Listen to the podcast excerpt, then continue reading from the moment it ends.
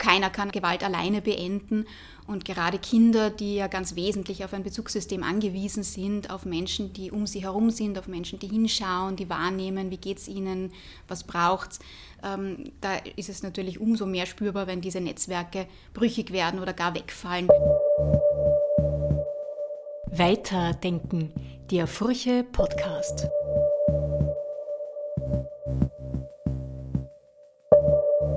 Hallo zu einer weiteren Folge Weiterdenken, dem Furche Podcast. Heute mit einem Thema, das in den vergangenen zwei Pandemiejahren besonders brisant wurde, nämlich der Gefährdung von Kindern. Lockdowns, Homeschooling, soziale Isolation, alles Dinge, die in Familien, die sich bereits in belasteten Situationen befinden, zu zusätzlichen Herausforderungen werden, die sich nicht zuletzt auch auf das Wohlbefinden von Kindern auswirken können. Aber wie kann man überhaupt erkennen, ob ein Kind Vernachlässigung oder Gewalt ausgesetzt ist? Und wie sollte man im Verdachtsfall handeln? Darüber spreche ich heute mit Johanna Zimmerl. Sie ist Psychotherapeutin sowie klinische und Gesundheitspsychologin und Leiterin des Kinderschutzzentrums Möwe. Herzlich willkommen und danke, dass Sie sich Zeit nehmen. Ich bedanke mich für die Einladung und danke auch allen Zuhörerinnen, die sich interessieren und die da hinhören möchten und aufmerksam sein möchten. Bevor wir dazu kommen, wie man eine potenzielle Gefährdung erkennen kann, würde ich gern klären, was denn überhaupt mit dem Begriff Kindesgefährdung gemeint ist.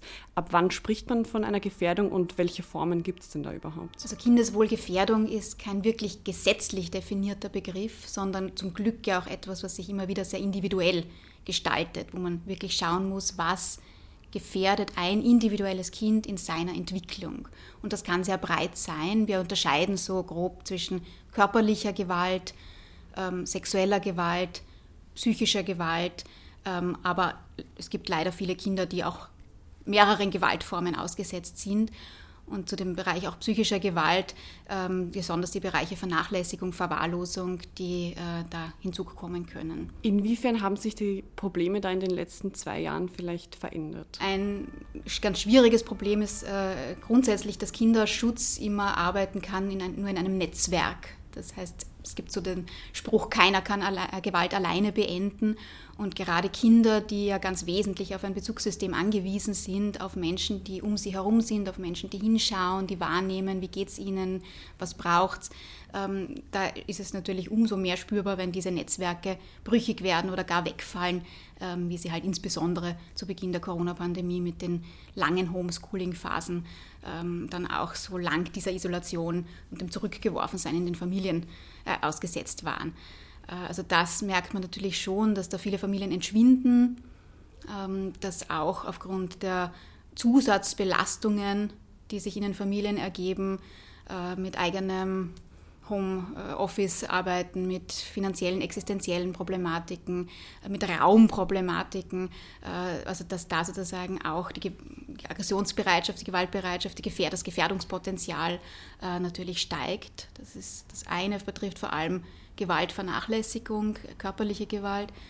Und was den Bereich sexuellen Missbrauch betrifft, da haben wir jetzt im Kinderschutzzentrum sehr stark bemerkt, dass die Kinder, die ja oft lange Zeit chronischen sexuellen Missbrauch ausgesetzt sind, lange Zeit sich niemandem anvertrauen konnten. Einerseits, weil sie ja gar nicht die Außenvertrauenspersonen gesehen haben und auf der anderen Seite, weil Kinder unglaubliche Antennen dafür haben, was haltet denn mein Bezugssystem auch gerade aus.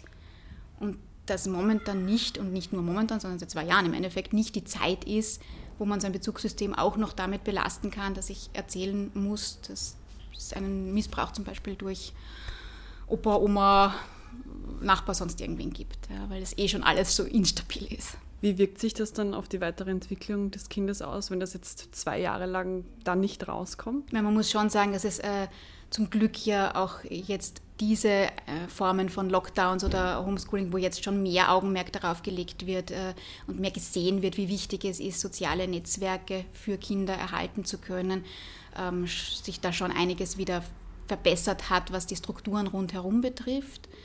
Ähm, aber trotzdem darf man nicht, äh, dieser wesentliche Aspekt davon, dass, es, dass je länger die Pandemie andauert als gesamtgesellschaftliche Krise, umso mehr sind die Familien als Gesamtes belastet und dadurch natürlich auch die Kinder. Gewalt in der Erziehung ist in Österreich eigentlich seit 1989 verboten, also seit über 30 Jahren. Die Möwe hat 2020 in einer Studie zur Einstellung gegenüber Gewalt in der äh, Erziehung festgestellt, dass zwar 56 Prozent der Befragten eine gewaltfreie Erziehung als die beste Variante quasi sehen, aber dass doch ein Fünftel der Befragten sich Erziehung eigentlich ohne zumindest leichte körperliche Bestrafung gar nicht vorstellen kann. Und auch ein Fünftel hält sogar drastische Mittel als Erziehungsmaßnahme für angebracht.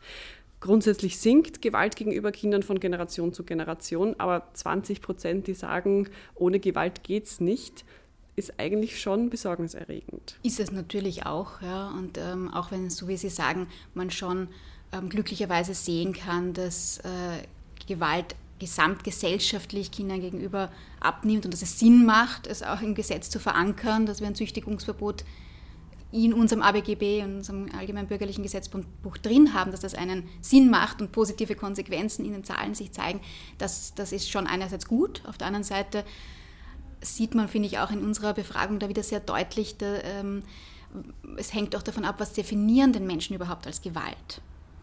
Und gerade bei Gewalt, äh, körperlicher Gewalt, psychischer Gewalt als Erziehungsmittel ähm, liegt da schon diese Stufe davor, dass die Eltern überhaupt einmal sich auseinandersetzen damit, äh, was möchte ich denn erreichen für mein Kind und ist das, dass das überhaupt negative Konsequenzen hat für das Kind. Ja, dass da noch oft diese Auseinandersetzung fehlt und dass, dass gar nicht diese Wahrnehmung besteht, damit dem Kind vielleicht Schaden zufügen zu können. Also da braucht es auch ganz viel Aufklärungs- und Präventionsarbeit, Elternarbeit ähm, im Vorfeld, um zu informieren, was brauchen denn Kinder, um gesund aufwachsen zu können. Können Sie da vielleicht ein paar Beispiele nehmen, was man oft gar nicht versteht, dass das auch schon Gewalt ist? Also man sieht das ja ganz stark im Bereich der psychischen Gewalt, ähm, wo man ja auch in den Zahlen sieht, dass das der einzige Gewaltbereich ist, der nicht abnimmt über die Jahre, besonders Mädchen anhaltend und zunehmend ausgesetzt sind, zum Beispiel was Liebesentzug betrifft. Ja, also dieses nicht mit dem Kind sprechen ähm, als Strafe oder auch äh, das Kind lächerlich machen, beschämen vor Freunden, vor anderen Familienmitgliedern. Das sind natürlich, wir sind alle Menschen und wir alle als Eltern machen auch Fehler in, unsere, in unserem Elternsein. Und das ist auch ganz in Ordnung so und gehört auch dazu, dass Kinder lernen, meine Mama, mein Papa ist auch nicht perfekt. Also niemand von uns schafft es durchgehend pädagogisch hochwertvoll zu, zu, zu, sein und zu tun. Ja? Darum geht es nicht, sondern es geht um dieses, ein, ein, häufiges, chronisches, immer wieder eine Haltung, die das Kind miterlebt, wo es immer wieder Situationen ausgesetzt ist, wo es zum Beispiel lächerlich gemacht wird oder wo ähm, äh, sei es auch vielleicht auf eine, aufgrund einer psychischen Erkrankung eines Elternteils oder als Erziehungsmaßnahme, ein Elternteil dann überhaupt nicht mehr redet mit dem Kind und dann sogenannte leichte körperliche Gewalt, die, die berühmte ähm, Ohrfeige, die noch keinem geschadet hat, ist halt nach wie vor recht verankert. Wir haben es jetzt öfter mit dem, der, der Klaps auf den Hintern zum Beispiel. Also es ist vielleicht schon eine, wenn man es will, Verbesserung weg von der Ohrfeige zum, zum Klaps auf den Hintern, aber das macht es nicht gut. Ja, und es wird nach wie vor sehr bagatellisiert. Ähm, und als, das hat mir auch nicht geschadet, ist schon noch recht verankert. Was sind so die häufigsten Fälle mit oder welche, welche Formen von Gewalt oder Gefährdung sind die häufigsten? Welche kommen eher weniger vor, mit denen Sie arbeiten? Also da muss man dazu sagen, dass wir als äh, Kinderschutzzentrum nochmal ein bisschen eine andere Aus, äh, sozusagen Klientel sehen oder andere Zielgruppe haben als die Kinder- und Jugendhilfe. Also wenn man sich da ein bisschen die Statistiken auch anschaut, dann sieht man, dass die Kinder- und Jugendhilfe in den Meldungen, die an die Kinder- und Jugendhilfe ergehen, wegen einer möglichen Kindeswohlgefährdung ein, ein, der höchste Prozentsatz ein Verdacht Verwahrlosung, Vernachlässigung darstellt. Ähm, das ist jetzt weniger ein direkter Zuweisungsgrund an uns, was auch Sinn macht, weil das Jugendamt ähm, ganz andere Möglichkeiten hat. die Kinder- und Jugendhilfe hat ja in ihrem Unterstützungsangebot auch die Möglichkeit, Hausbesuche zu machen, mal sich vor Ort anzuschauen, was braucht die Familie, wie geht es dem Kind zu Hause direkt. Und das ist ja gerade bei Aspekten von Vernachlässigung und Verwahrlosung ganz, ganz wichtig, ähm, sich anzuschauen, wie schaut es pflegerisch aus, was gibt es überhaupt zu essen in der Familie, ähm, wie, ist das, wie, ist, ist die Sicherheit in der Wohnung, je nach Alter des Kindes und so. Also da ähm, unterscheidet sich es ein bisschen, weil bei uns im Kinderschutzzentrum und gerade in der Möwe Wien haben wir zwei Drittel bis drei Viertel der Anfragen mit dem Hintergrundverdacht sexuelle Gewalt. am Kind ähm, und ähm, ja, fast, fast ausschließlich äh, eben Verdacht Gewalt, körperliche und oder sexuelle in den Anfragen. Kommen wir nun dazu, wie man eine potenzielle Gefährdung erkennen kann. Auf was sollte man achten? Welche Anzeichen gibt es da? Ich glaube, das Wichtigste, was, also, was ich gerne auch mitgeben möchte, sozusagen den Hörerinnen, ist es, mal sich selber damit zu auseinanderzusetzen, es grundsätzlich für möglich zu halten, dass Kinder Gewalt erleben. Und das klingt einfacher, als es ist, weil wir Menschen auch so ticken, dass wir uns ja selber auch ein bisschen schützen müssen. Und wenn wir uns was vorstellen müssen, was man fast nicht aushält, dass es das überhaupt gibt, ja, dann neigen wir Menschen manchmal dazu zu sagen, ah, das, das kann es gar nicht geben, es kann nicht sein, darf nicht sein. Und das macht es dann schon schwierig. In dem Moment, wo ich ähm, das gar nicht aushalte, mich mit dem Thema auseinanderzusetzen, habe ich auch keine Chance, was wahrzunehmen oder für ein Kind als Vertrauensperson zur Verfügung zu stehen. Und das kann schon allgemein das Thema sein oder es kann auch sein, ähm, es, also Gewalt an Kindern betrifft, durch, quer durch alle Schichten, quer durch alle Altersgruppen. Das heißt, auch das muss ich aushalten können, dass vielleicht ein Kind aus meiner Verwandtschaft betroffen ist, durch meinen eigenen Onkel, durch meine eigene Oma ja, oder der die Hausärztin im, im Dorf oder der Bürgermeister. Also das, das, ist, glaube ich, etwas, was die Voraussetzung darstellt, wo jeder für sich ein bisschen schauen muss, wie geht es mir denn damit, mir das überhaupt vorzustellen, dass das auch sein kann ähm, hinter verschlossenen Türen. Und das Zweite ist natürlich die große Schwierigkeit, dass wir im psychischen Bereich nicht so eindeutige Zeichen haben wie, wie im körperlichen Bereich. Also wenn ein, wenn ein Kind körperliche Misshandlung erlebt und hier was auch nicht immer der Fall ist, aber eindeutige Spuren zu sehen sind. Und da ist auch nicht immer gleich eindeutig, aber Pädagoginnen, die Gürtelschnallenabdrücke am Rücken des Kindes sehen, werden klarer und schneller einschätzen können, dass hier eine, eine klare Gefährdung vorliegt. Bei psychischen ähm, Symptomen ist es wesentlich schwieriger, da kann man nicht immer so sagen, wenn A, dann B. Aber immer auffällig ist, wenn, es sehr umfassende Verhaltensänderungen gibt. Also ein Kind, das vielleicht vorher der Kasch, äh, Klassenkasperl war, jetzt sehr zurückgezogen und still wird oder umgekehrt. Also alles, was sehr tiefgehend und äh, umfassend sich zeigt, ähm, zeigt zumindest mal, dass dieses Kind irgendwas massiv beschäftigt. Und dann ist der Zeitpunkt auch als eine der Möglichkeiten am Radar zu haben, es könnte sein, dass da eine Gewalterfahrung dahinter liegt. Was kann, soll oder muss man vielleicht auch tun, wenn man die Vermutung hat, da läuft irgendetwas schief? Das ist ein bisschen jetzt die Frage, äh, oder abhängig davon, was ist auch Mann, also wer ist Mann sozusagen. Ähm, also es gibt ja für äh, Menschen, die professionell im Kontakt mit Kindern ähm, kommen, auch äh, eine Meldepflicht gegenüber der Kinder- und Jugendhilfe. Das betrifft sowohl natürlich Lehrer, Lehrerinnen, Kindergarten, Elementarpädagoginnen, aber auch ähm, den privaten Klavierlehrer oder also sozusagen alle Menschen, die in einem professionellen Kontext zu tun haben mit Kindern ähm, sind ja auch verpflichtet, dass wenn sie die Sorge haben, dass ein Kind Gewalt erfahren könnte und sie selber im Rahmen ihrer Möglichkeiten nicht weiterkommen, auch die Kinder- und Jugendhilfe dazu zu holen als Unterstützung, was ja auch Sinn macht, äh, hier die Kompetenzen dann dazu zu holen. Und da geht es dann immer darum, wie weit komme ich jetzt selber und wo, woher kommt meine Sorge. Dafür stehen auch gern wir als Kinderschutzzentrum zur Verfügung, weil es auch möglich ist, anonym mit uns in Kontakt zu treten, ähm, zum Beispiel gemeinsam mit der Person, die die Sorge hat, zu überlegen, was ist denn bisher aufgefallen, woher, woher kommt die Sorge, was sind es Beobachtungen, hat das Kind schon etwas gesagt und was könnte jetzt der nächste hilfreiche Schritt sein. Dann unterscheiden wir ein bisschen zwischen einem konkreten Verdacht, also wenn das Kind schon klare Äußerungen gemacht hat oder es tatsächlich Misshandlungsspuren gäbe, ähm, und einem sogenannten Wagenverdacht, wo es vielleicht ein wirklich ernstzunehmendes Bauchgefühl gibt oder ähm, äh, Beobachtungen, eben Verhaltensänderungen oder auffällige Zeichnungen oder Äußerungen von Kindern, die aber noch nicht so konkret sind. Ähm, das heißt, je nachdem wird man auch ein bisschen anders überlegen müssen, welcher Schritt ist der nächste. Ist es sehr konkret, geht es in erster Linie darum, den Schutz des Kindes herzustellen. Das heißt, wie schaut es mit den Eltern aus? Sind die kooperativ oder sind das die Gefährder eventuell? Kinder- und Jugendhilfe dazu zu holen. Im Akutfall natürlich auch die Polizei zu rufen, wenn wirklich akut ein, Notfall ist. Ähm, wenn es eher um einen Wagenverdacht geht, geht es eher darum, zu überlegen, was könnte mir als nächstes Hilfreiches für das Kind sein, um da ein bisschen zu klären, was steht da dahinter Das heißt, gab es schon ein Gespräch mit dem Kind? Wenn ja, wie ist das gelaufen? Wer könnte sich so ein bisschen als Vertrauensperson anbieten? Oft haben die Kinder auch schon welche gewählt. Gibt es da die Möglichkeit, wieder Gespräche zu führen und wie können die gestaltet werden, möglichst offen, ohne zu direktes, vielleicht beeinflussendes Nachfragen, aber eine Möglichkeit zu schaffen für das Kind, ähm, sich zu äußern. Wer könnte noch was wahrgenommen haben? Also dann die Vernetzung, zum Beispiel in der Schule. Gibt es vielleicht die Klassenlehrerin, dann gibt es vielleicht noch eine, wenn ich jetzt an Volksschule denke, eine Werk, Werklehrer, dann gibt es vielleicht noch Nachmittagsbetreuung, also sich da auszutauschen, wie sind denn die Wahrnehmungen der Kolleginnen, deckt sich das, gibt es da andere?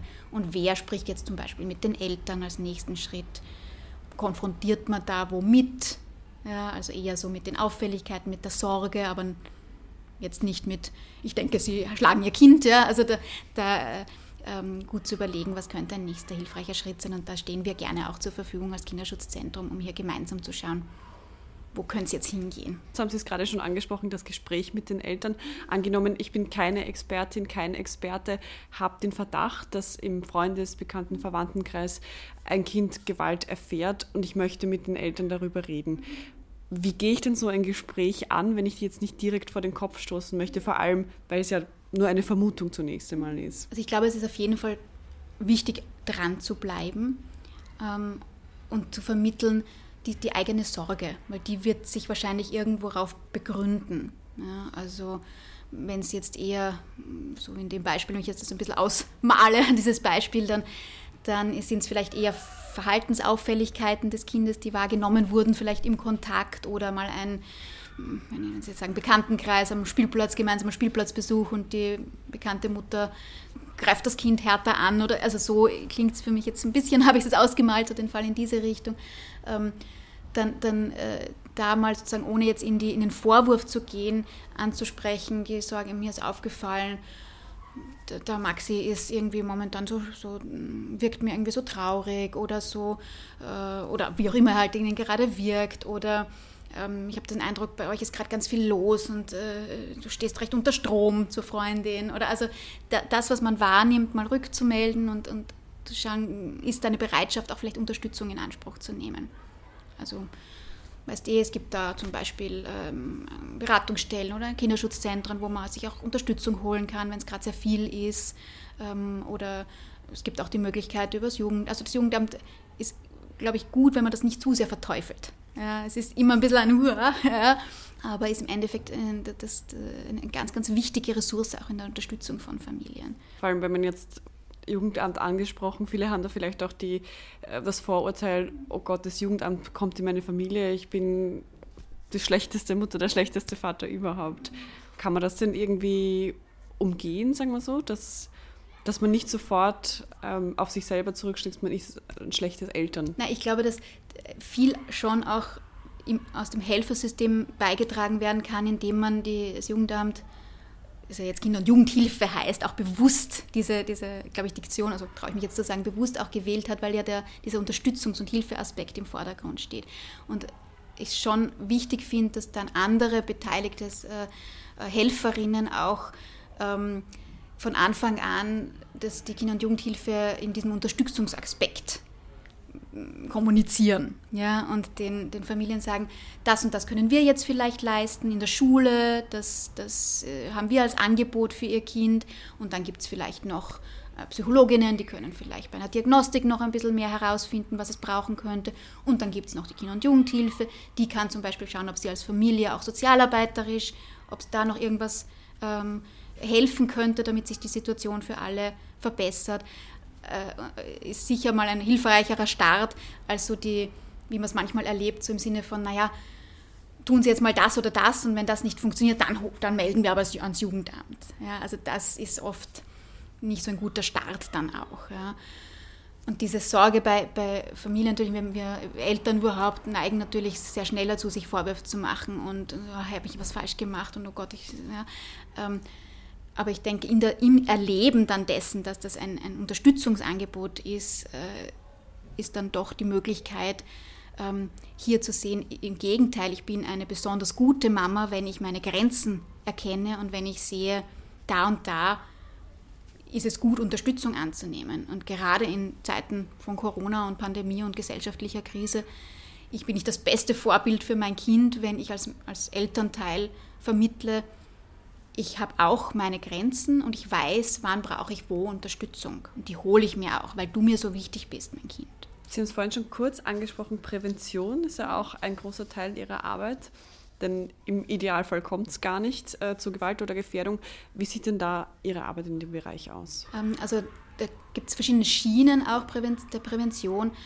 Ganz wichtig im Kinderschutzbereich ist Prävention auch auf der Erwachsenenebene, weil es ja schon eine Verantwortung von Erwachsenen ist, Gewalt an Kindern zu stoppen. Und darum auch wenn wir zum Beispiel in Schulen für Kinder äh, Präventionsangebote setzen, wenn es zum Beispiel um Prävention sexueller Missbrauch geht, äh, beinhalten die immer auch Arbeit mit den Eltern im Folge Elternarbeit, äh, Elternabende und die Arbeit mit den Klassenlehrern, um hier mit den Erwachsenen auch zu sprechen, eben was sind mögliche Anzeichen, was, was tue ich, wenn ein Kind mir was anvertraut, äh, um hier die, die auch klar den Kindern zu vermitteln, es sind die Erwachsenen in der Verantwortung, das zu stoppen und nicht du als Kind.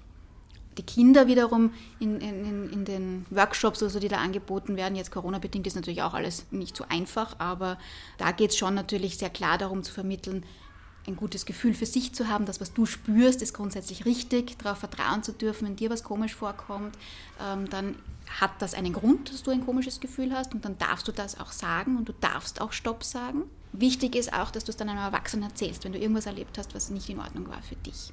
Ja. Und die Erwachsenen sind dann eben wieder gefordert, das auch zu stoppen. Es soll nicht bei den Kindern ankommen, hättest nur laut genug Nein gesagt, dann hättest du selber stoppen können. Ja. Ähm, das heißt, Prävention ist auch ganz viel äh, im, im, Sinne von Vernetzung mit anderen Helferinnen oder Schulung von anderen äh, Helfergruppen im Umgang mit Sorge um Gewalt an einem Kind.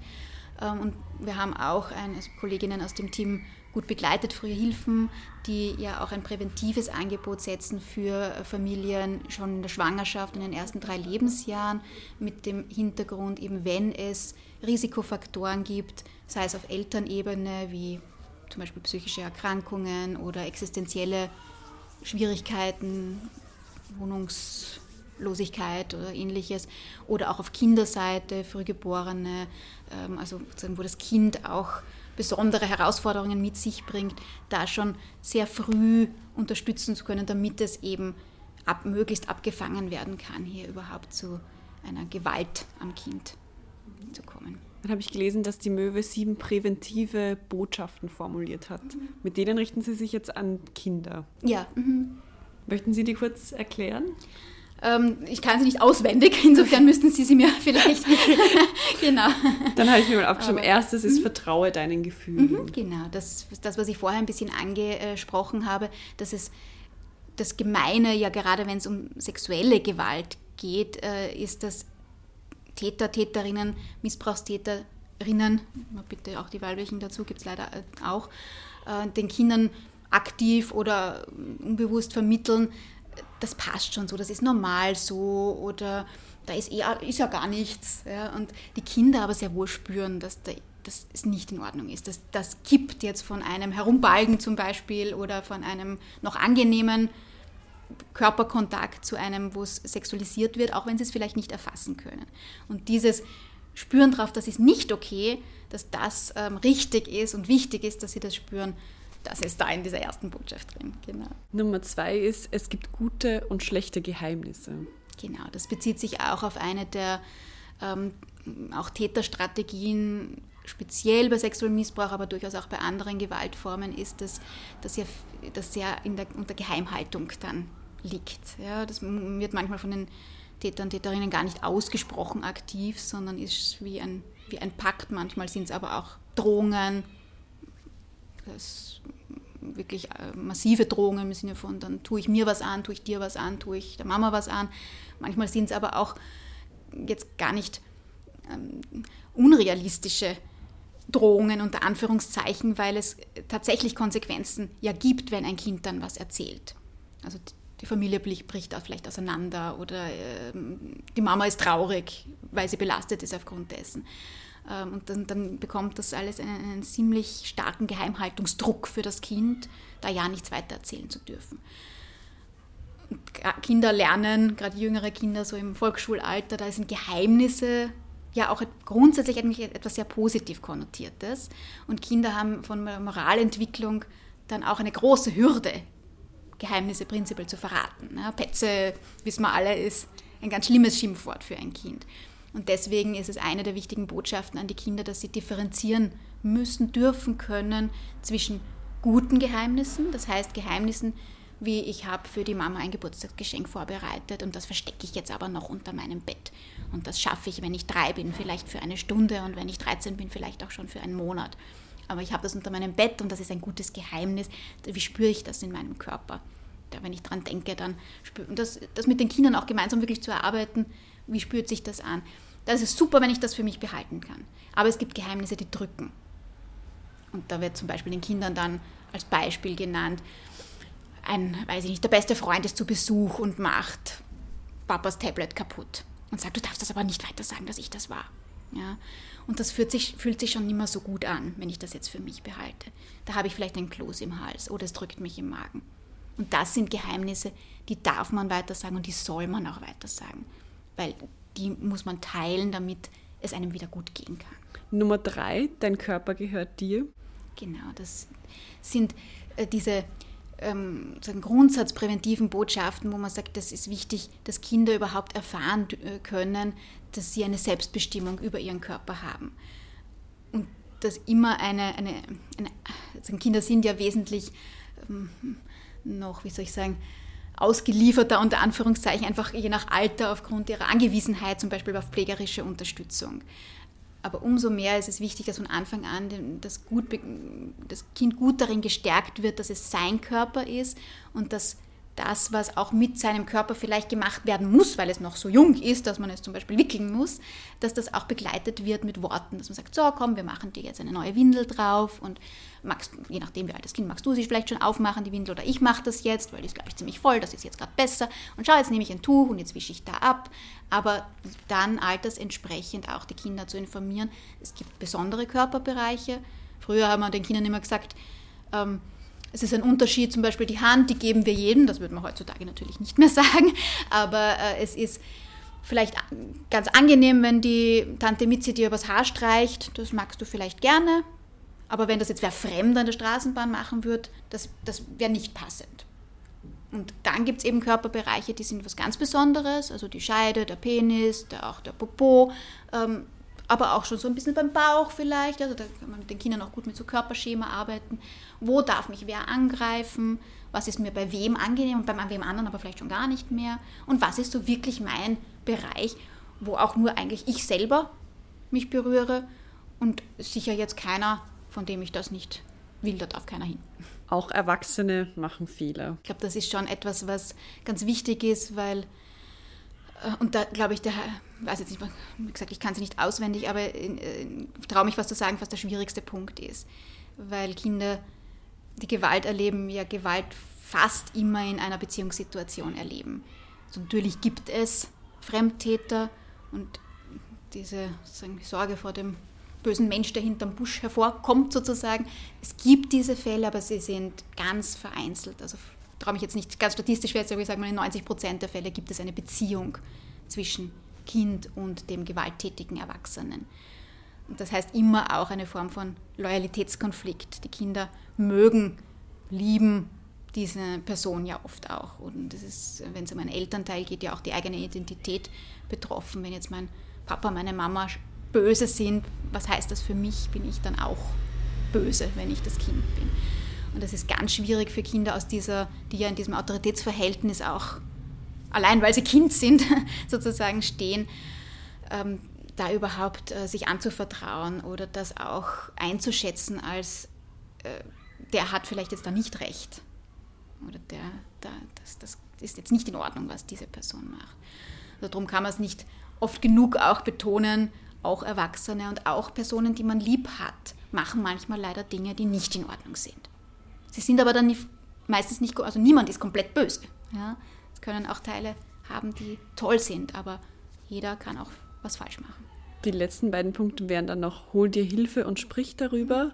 Und Nummer sieben, Gewalt ist nie in Ordnung. Ja, genau, also das sind halt so die, die, die, was ich am Anfang gemeint habe, auch diese Info an die Kinder ist, das, was du spürst, ist mal sicher richtig. Und wichtig ist, dass du wem Erwachsenen darüber erzählst, wenn du irgendwas erlebt hast, was für dich nicht in Ordnung war. Weil dann kann man dir dabei helfen, dass das aufhört. Ein heiß diskutiertes Thema ist aktuell nach wie vor die Schule, beziehungsweise Homeschooling oder auch nicht und dessen Auswirkungen auch, vor allem auf die Psyche der Kinder natürlich. Welche Rolle spielt denn Schule generell für Kinder, die gewaltbetroffen sind? Sicher eine sehr, sehr bedeutsame. Also die, überhaupt eine institutionelle Anbindung schon von der Elementarpädagogik weg ist da sicher sehr relevant, weil, äh, wie gesagt, dieses Netz rund um Kinder so relevant ist und je mehr, sozusagen, je mehr und je stabilere Seile dieses Netz äh, bilden, umso, umso wichtiger. Und Schule ist einfach ein ganz, ganz großer Lebensraum für Kinder, wo sie neben ihren Sozialkontakten ähm, ja eben auch Vertrauenspersonsmöglichkeiten haben, die äh, neben der, der Familie als so wichtiger Lebensraum einen Zusatz ähm, Sentinel-Funktion sozusagen auch hat. Wie wichtig sind denn PädagogInnen für Prävention oder auch für das Erkennen von gefährdeten Kindern und äh, welche Bedeutung hatten die letzten zwei Jahre, indem sie jetzt, dass Kinder einfach wochenlang zu Hause waren? Also ich kann nur den Hut ziehen vor allen Pädagoginnen sowieso und jetzt in dieser Zeit noch mehr. Und man liest ja leider auch immer wieder, wie, wie, wie schwierig die Arbeitsbedingungen sich gestalten und äh, wie, wie viel durch Alltagsarbeit und jetzt noch die bürokratischen Corona-Mehraufwandarbeit drauf geht dann auch. Ich hoffe, dass trotzdem bleibt sozusagen die Möglichkeit überhaupt noch, ja, personell und von den zeitlichen Ressourcen dann auch noch auf diese spezifischen Herausforderungen zu achten. Also das ist natürlich schon eine große Sorge, auch aus, aus der Kinderschutzperspektive, dass das sich dann schon gar nicht mehr ausgehen kann bei all dem anderen, was, womit Pädagoginnen jetzt gefordert sind. Ich meine, wie gesagt, jetzt glaube ich, ist die Situation schon nochmal ein bisschen eine andere, äh, weil es nicht mehr ganz so wie im ersten 2020, wo so ganz lange der Ausfall, wo ja wirklich Kinder entschwunden sind. Aber auch jetzt höre ich von vielen Pädagoginnen, dass mit der Freiwilligkeit äh, des Schulbesuchs tendenziell auch Familien eher verloren gehen, wo, wo sozusagen auch ähm, vielleicht Verwahrlosung mit vielleicht ein Grund sein könnte, dass ein Kind nicht in die Schule geschickt wird. Und da nachzugehen äh, und Kontakt aufzunehmen, aktiv mit der Familie, ist sicher mal der erste wichtigste Schritt und dann das jeweilige Netzwerk zu aktivieren, das es, das es gibt, bis hin eben zur Kinder- und Jugendhilfe. Hat sich denn in den letzten zwei Jahren äh, was verändert in der Zusammenarbeit mit Schulen, dass Sie, also ich rate jetzt mal, dass sich LehrerInnen öfters gemeldet haben bei Ihnen oder weniger mit Verdacht? Ja, wir haben stark gespürt die Zeit, äh, wo, äh, wo des, des, Homeschoolings, wo es wesentlich weniger Kontaktaufnahmen gab durch äh, die Lehrerinnen. Ähm, und dann mit wieder Beginn eines normaleren Vor-Ort-Präsenzunterrichts ein ziemlicher Schwall gekommen ist. Also nach, nach Beendigung dieser ersten langen Homeschooling-Phase, da hatten wir sehr, sehr viele Kontaktaufnahmen ähm, durch, die, durch Pädagoginnen von Elementar bis, bis Oberstufe. Ähm, noch dazu, wo sich das, glaube ich, damals auch äh, zeitlich getroffen hat mit einem, war ja dann eigentlich nur kurz vor den Sommerferien. Also das ist eh tendenziell schon eine Zeit, wo, die, wo sich viele Pädagoginnen melden, weil die Sommerferien sind ein bisschen so Mini-Lockdowns, muss man ja sagen. Also wir kennen das ja aus normalen Schulzeiten auch, dass Juli, August mit diesen langen Pausen institutioneller Betreuung, insbesondere für Schulkinder, das schon ein, eine ganz massive Auswirkung haben kann auf Kinder, die gewaltbetroffen sind, wenn diese wesentliche Institution wegfällt. Und sich viele Lehrer, Lehrerinnen melden dann im, im Juni mit der großen Sorge, wir haben da Verdacht, es ist irgendwie noch nicht so konkret genug geworden, dass wir jetzt die Kinder- und Jugendhilfe hätten verständigen sollen, aber wir haben irrsinnige Sorge, was ist jetzt im Sommer? Und das hatten wir halt jetzt permanent. Jetzt hat Covid sehr viel in den digitalen Raum verlagert. Wie erfolgreich oder auch nicht erfolgreich ähm, kann die Betreuung von Kindern die Beratungsarbeit oder Therapie auch online stattfinden? Also was äh, bei uns schon davor immer schon war, dass wir sehr viel telefonisch auch im Austausch mit den Klientinnen sind, also sozusagen, dass sowohl wir selber als auch die Klientinnen das telefonische Setting schon auch kannten als Beratungsmedium ab dem Jugendalter. Ähm, therapeutisch ist es schon alters- und individuell abhängig, inwiefern das kann. Es ist super und da muss ich sagen, also da war ich ähm, es ist wirklich toll, dass das auch recht unbürokratisch damals gelungen ist, dass wir auch Therapien fortführen durften online vom Setting her. Also es war schon wichtig, dass es das Angebot gibt, nur ersetzt das natürlich nicht eine persönliche psychotherapeutische Behandlung. Ähm, es war aber besser als nichts ja, und es ist äh, mitunter auch wichtig, als Zusatzmöglichkeit einfach auch im Kontakt zu bleiben mit den Kindern und mit den Familien auch ein bisschen Einblick zu haben, wie ist so die Situation zu Hause. Ähm, aber wir sind sehr froh, dass wir wieder jetzt äh, sozusagen als Gesundheitsdienstleister auch unabhängig von Lockdowns die Möglichkeit haben, persönlich Angebote regulär zu setzen. Laut Jahresbericht 2020, die Zahlen von 2021 liegen uns jetzt zum Aufnahmezeitpunkt noch nicht vor, waren im Jahr 2020 1077 Buben und 3426 Mädchen KlientInnen von der Möwe. Das heißt, es sind dreimal, mehr als dreimal so viele Mädchen wie Buben. Woran würden Sie sagen, liegt das? Sind Mädchen tatsächlich gefährdeter oder ist die Wahrnehmung da vielleicht bei Mädchen einfach eine andere? Also, dass man aufmerksamer ist oder so? Vielleicht ein bisschen eine, eine Mischung. Wir haben schon, das sind jetzt die Möwe-Gesamtzahlen, also wir haben ja sechs äh, Kinderschutzzentren von der Möwe. Ähm, und ich kann jetzt von den Zahlen her vor allem für Wien sagen, dass wir äh, den Schwerpunkt auf Betroffene sexualisierter Gewalt haben, wo wir schon mit drei Viertel, ein Viertel mehr Mädchen als Betroffene, als Klientinnen sehen. Wo man hier sagen muss, dass das einerseits aus der realen Betroffenheit schon kommen wird, bis zu einem gewissen Grad, dass Mädchen, Frauen häufiger von sexualisierter Gewalt betroffen sind als äh, Burschen, äh, Männer. Aber dann haben wir noch dazu diesen massiv tabuisierten Bereich, gerade wenn es männliche Opfer sind, ähm, sodass sozusagen die Dunkelziffer bei männlichen Betroffenen sexueller Gewalt sicher wesentlich höher ist. Ähm, das, das merken wir schon auch im Kinderbereich, wird da auch Einfluss nehmen auf diese Zahlen.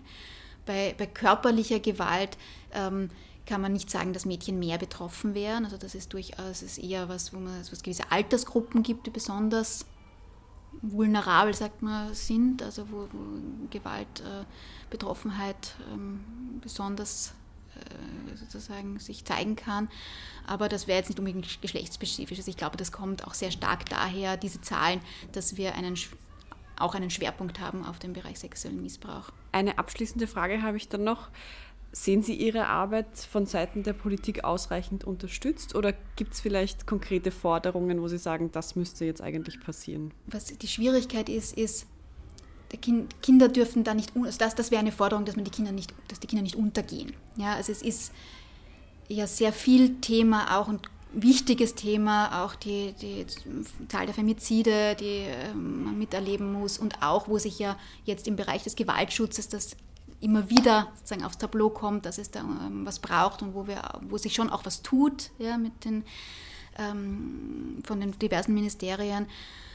Wichtig ist, dass man Kinder als eigene betroffene Gruppe wirklich im Fokus behält. Auch zum Beispiel bei so tragischen äh, Delikten wie Morden an Elternteilen, die häufig auch Femizide sind, nicht aber nur. Ja, und das, da sozusagen im Fokus zu haben, ist was gibt es für Anlaufstellen für betroffene Frauen, was gibt es für Anlaufstellen für betroffene Männer in der Opfer- und in der Täterrolle jeweils und was braucht es aber auch für die Kinder. Ähm, das, glaube ich, wäre, wäre wirklich äh, wichtig, damit man hier nicht außer Augen verliert, dass die Kinder nicht immer nur mitlaufen mit einem Elternteil, sondern, sondern wirklich im Fokus sind dessen, was es an Unterstützungsmaßnahmen braucht. Und natürlich ist es auch im Kinderbereich so, dass äh, wir personell und finanziell äh, Ressourcen bräuchten, dringend mehr. Also das kann ich abschließend auf jeden Fall nochmal deponieren. Wie leider in vielen, vielen Bereichen, wo es um Prävention oder Schutzmaßnahmen geht. Oder im sozialen Bereich allgemein. Ja. Dann sage ich Dankeschön für das spannende Gespräch. Dankeschön, danke für die Einladung nochmal. Weiterdenken, der Furche Podcast.